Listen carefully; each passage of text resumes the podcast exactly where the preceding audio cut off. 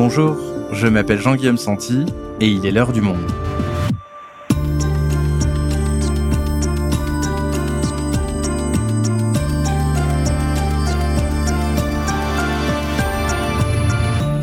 Aujourd'hui, les plateformes de streaming n'ont jamais eu autant d'abonnés et pourtant, en coulisses, ça ne va pas si fort. Netflix, Disney ⁇ Amazon Prime et les autres sont toujours en quête d'un modèle économique viable et cette pression financière n'est pas sans conséquence sur les séries que nous regardons.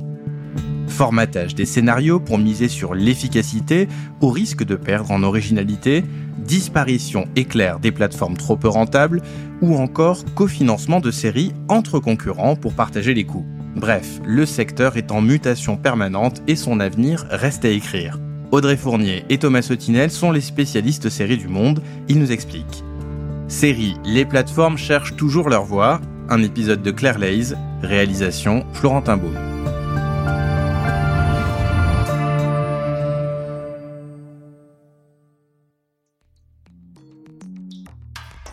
Alors si on est sur ce tapis rouge ce soir, c'est pour une série. À première vue, le milieu des séries semble se porter merveilleusement bien. En tout cas, en cette fin mars à Lille, à l'ouverture du festival Sérimania, l'ambiance est euphorique. Et là voilà Audrey Fleurot sur le tapis mauve de Sérimania, sous les acclamations de la foule de Lille. Et pourtant, c'est une première en 10 ans. Le géant du streaming Netflix déplore une baisse de 200 000 abonnés.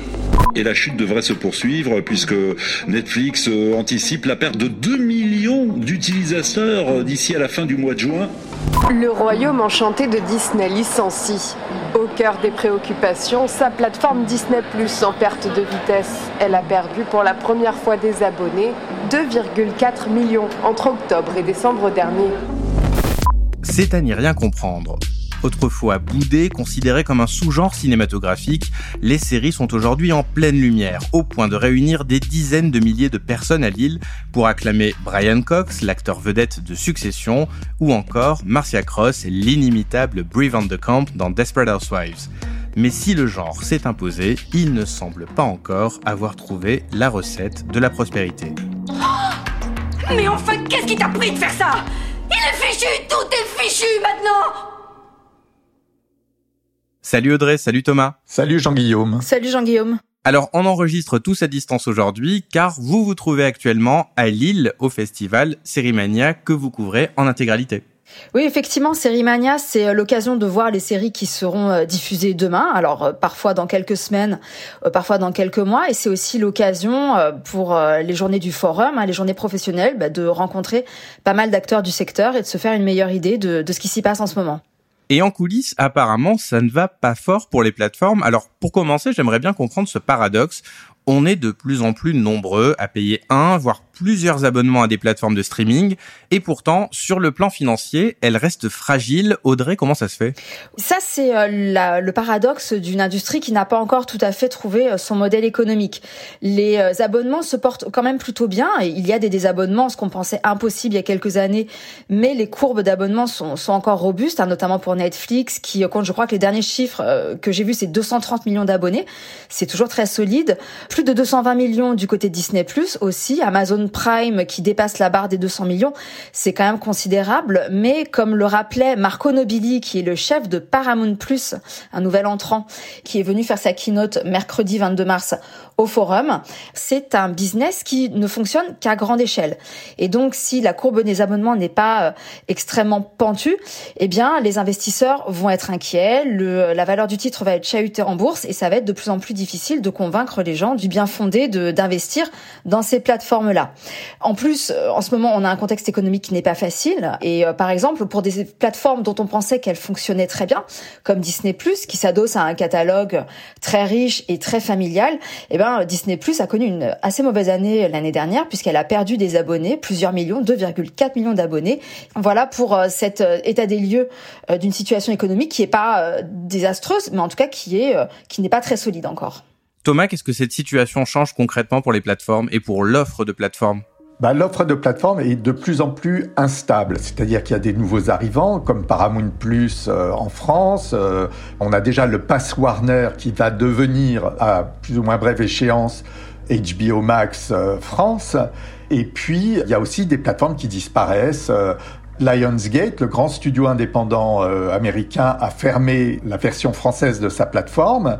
Et en France même, Salto, la plateforme qui réunissait l'offre de TF1, M6 et France Télévisions, a carrément arrêté les opérations et on peut s'attendre maintenant à ce que TF1 et M6 proposent une offre payante sur leur propre plateforme pendant que France Télévisions qui relève du service public, proposera une plateforme gratuite.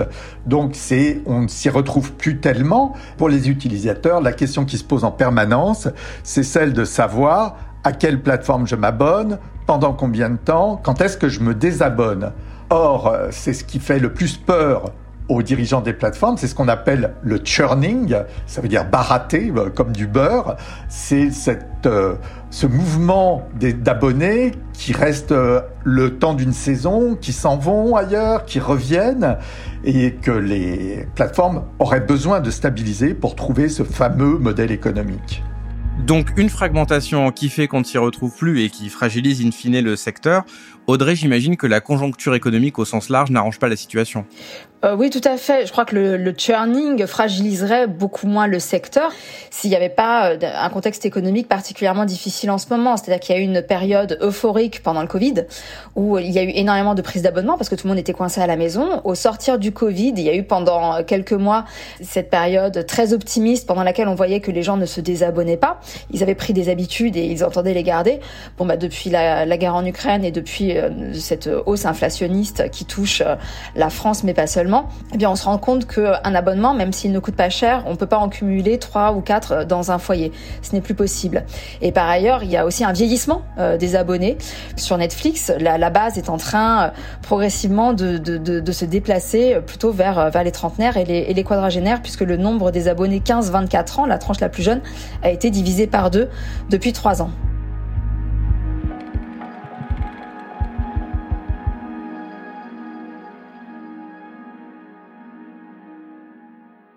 Alors j'aimerais maintenant qu'on s'intéresse aux conséquences sur le catalogue, sur les contenus que nous, euh, téléspectateurs, on consomme. Comment réagissent les plateformes? Par le conservatisme. Elles font face à une double obligation, celle de conserver les dizaines de millions d'abonnés qu'elles ont dans chaque pays.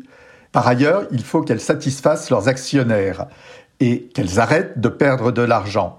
Donc, on se retourne vers des formules très assurées. Soit on prolonge au-delà du raisonnable des séries à succès, ça a été le cas de la Casa de Papel, soit on essaye de produire de nouvelles, entre guillemets, séries qui sont inspirées de produits, on dit des IP, des intellectual properties, de produits, de personnages, d'histoires déjà racontées, à l'exemple de, de Lupin, par exemple, toujours sur Netflix, ou des Anneaux du pouvoir sur Prime Video qui euh, découle de la saga du Seigneur des Anneaux. Donc ça, c'est le conservatisme et c'est vraiment un des propos qui m'a le plus frappé ces derniers temps. C'était un grand producteur euh, français qui me disait aujourd'hui, Netflix est plus conservateur que TF1. Mais donc cette stratégie pourrait avoir une conséquence assez pénible pour nous, les spectateurs. On risque de regarder moins de séries originales et décalées au profit de contenus plus standardisés. Oui, c'est vrai que c'est tentant pour les plateformes de réutiliser une recette ou en tout cas de faire appel toujours aux mêmes personnes. On comprend très bien par exemple pourquoi Netflix a fait appel à Ryan Murphy, à un contrat avec Ryan Murphy qui développe des séries qui sont euh, assez qualitatives et qui ont un vrai ton mais qui ont tendance un tout petit peu à se ressembler. Ryan Murphy qui, pour nos auditeurs qui ne le connaissent pas, est le producteur de nombreuses séries à succès comme Glee, American Horror Story, Pose ou encore plus récemment Dahmer. Et donc, par exemple, c'est ce qu'on a pu constater à la conférence que Netflix a donnée à Sérimania dans la présentation, donc ce qu'on appelle le line-up des séries à venir, on avait l'impression de passer d'une série à une autre et de rester vraiment strictement dans le même univers, un univers avec beaucoup d'action, des scènes très rythmées. On se sentait bien euh, chez Netflix en tout cas. Et c'est vrai que chaque plateforme développe euh, son univers et donne aux scénaristes euh, une petite fiche en début d'écriture pour leur dire bon bah voilà, nous ce qu'on cherche chez Netflix ou ce qu'on cherche chez Disney, c'est ça, ça et ça. La série Disney, elle doit divertir émouvoir et inspiré. Alors ça peut correspondre à énormément de choses et parfois ça peut donner des séries très variées dans leur thème et dans la façon dont elles sont écrites et mises en scène.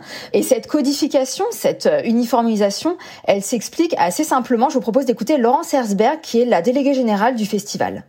Alors il y a un gros problème de zapping. Il y a un gros problème de zapping. Pourquoi? Parce qu'il y a une offre très importante. Et alors je vais prendre juste quelque chose. Le jury me dit mais pourquoi on juge sur deux épisodes? Et je me souviens, c'était la première question de David Chase, qui était le premier président du jury euh, à Sérimania à l'époque. Et je lui disais mais David, euh, vous jugez sur deux épisodes. Pourquoi? Parce que le public il juge sur deux épisodes. S'il n'a pas aimé les deux premiers épisodes, il zappe. Si j'avais à parler avec David Chase maintenant, je lui dirais David, il faut réussir la moitié du premier épisode. Si le premier épisode le pilote n'est pas réussi, le public a zappé. Et ça, c'est très difficile à réaliser. Le pilote, traditionnellement, il faut pas trop en mettre et en même temps, il faut quand même montrer un tout petit peu ce qui va se passer. Il y a des règles, c'est pas les règles des plateformes où à 9 minutes il faut faire ci, à 10 minutes il faut faire ça, mais il faut se dire qu'il faut tout de suite attirer l'attention du public pour que le public du coup s'installe et se dise ben, je vais regarder.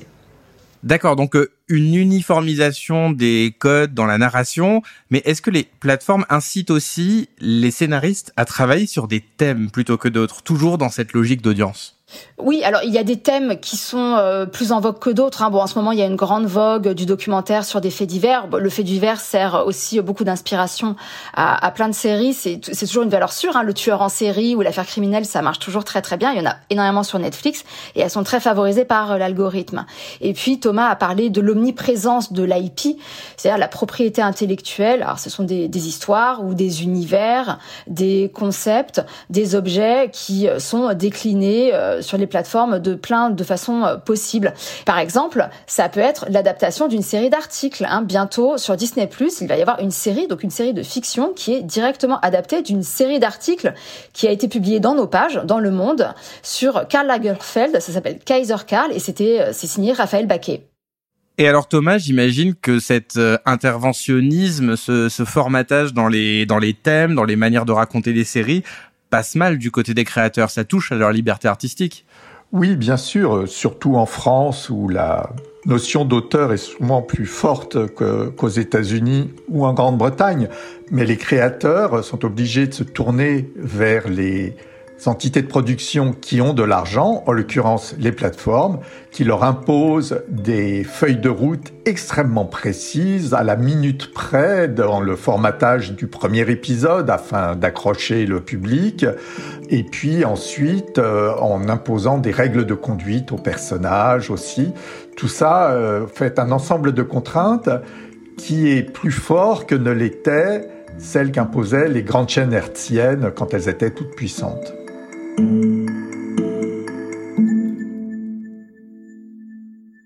Mais malgré tout, on a quand même droit à de très bonnes séries ces derniers temps qui sortent des sentiers battus et que vous venez d'ailleurs nous présenter régulièrement dans l'heure du monde.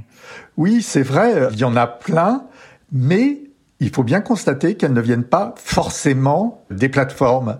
Cette année, à Sérimania, par exemple, c'est France Télévisions qui présentait Bardot, c'est-à-dire un récit de la jeunesse des débuts de Brigitte Bardot. Je suis ravie de vous rencontrer, Monsieur Clouseau. Moi aussi, ma chère Brigitte. Par Daniel et Christopher Thompson, qui était finalement beaucoup plus, euh, sans être révolutionnaire, beaucoup plus euh, intéressant que la proposition de Prime Video, c'est-à-dire Salade grecque, la prolongation de la trilogie de l'auberge espagnole par Cédric Clapiche. Et le fait qu'il y ait des réussites surprenantes sur des sujets pas forcément porteurs, c'est une constante dans le milieu des séries, comme nous le rappelle Laurence Herzberg, la directrice générale de Sérimania. Il y a des succès inattendus dont personne n'imaginait que ça allait avoir une telle résonance. Je vais prendre Tchernobyl. The pain is unimaginable. Tout le monde s'est dit, oulala, là là, mais euh, Tchernobyl, une explosion nucléaire en Ukraine, qui va voir ça? Je vais reprendre un exemple, le premier exemple qui a montré que les séries voyageaient, c'est Borgen. Borgen, qui pensait que le monde entier allait s'intéresser à la vie de la première ministre du Danemark Soyons raisonnables, personne. Et c'est elle, cette série en fait un peu fondatrice, qui a montré que comme ça, doucement, on pouvait faire un voyage international avec une série.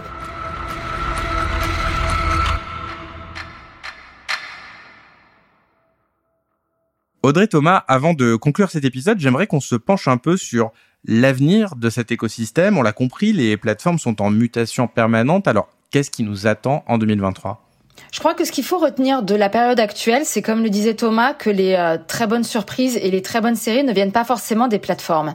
Et euh, que parfois, l'alliance entre plateformes et diffuseurs euh, linéaires peut donner des choses très intéressantes. Alors l'année dernière, je rappelle que le Grand Prix du festival Sérimania, c'était Le Monde de demain, sur la jeunesse du groupe NTM, et c'était une coproduction entre Arte et Netflix. Et c'est Arte qui a été la première à diffuser la série, alors pas pendant très longtemps, parce que la série a très vite basculé sur Netflix. C'est une association qui s'est faite aussi entre TF1 et Netflix pour les combattantes, hein, qui est une série qui marche très bien. Vous voulez faire quoi à côté de la ligne de front Je viens travailler. J'ai besoin de vous. Cette année, euh, à Sérimania, on a pu découvrir en compétition internationale un alliage de ce type. Ça s'appelle Les Gouttes de Dieu. C'est une adaptation d'un manga qui se passe euh, essentiellement entre la France et le Japon. Et c'est France Télévisions qui a été à l'origine du projet, qui s'est associé ensuite avec Hulu Japan et avec la plateforme Apple TV+, qui sera la première fenêtre de diffusion. La série va sortir fin avril. Et l'autre grande tendance en ce moment, c'est la fin de ce qu'on a appelé la peak TV, le sommet de la télé, c'est-à-dire l'explosion du nombre de productions. On peut donc s'attendre à une stabilisation du nombre de nouvelles séries, mais aussi peut-être à une relative diversification de l'offre dans la mesure où d'autres acteurs vont essayer de se glisser dans le jeu, que ce soit à l'intérieur du système des plateformes par le biais des coproductions, comme vient d'en parler Audrey, ou que ce soit sur de petites plateformes de niche où les amateurs de nouveautés, de différences vont aller chercher ce qu'ils ne trouvent plus sur Netflix ou Prime. Merci Audrey, merci Thomas. Merci Jean-Guillaume. Au revoir Jean-Guillaume.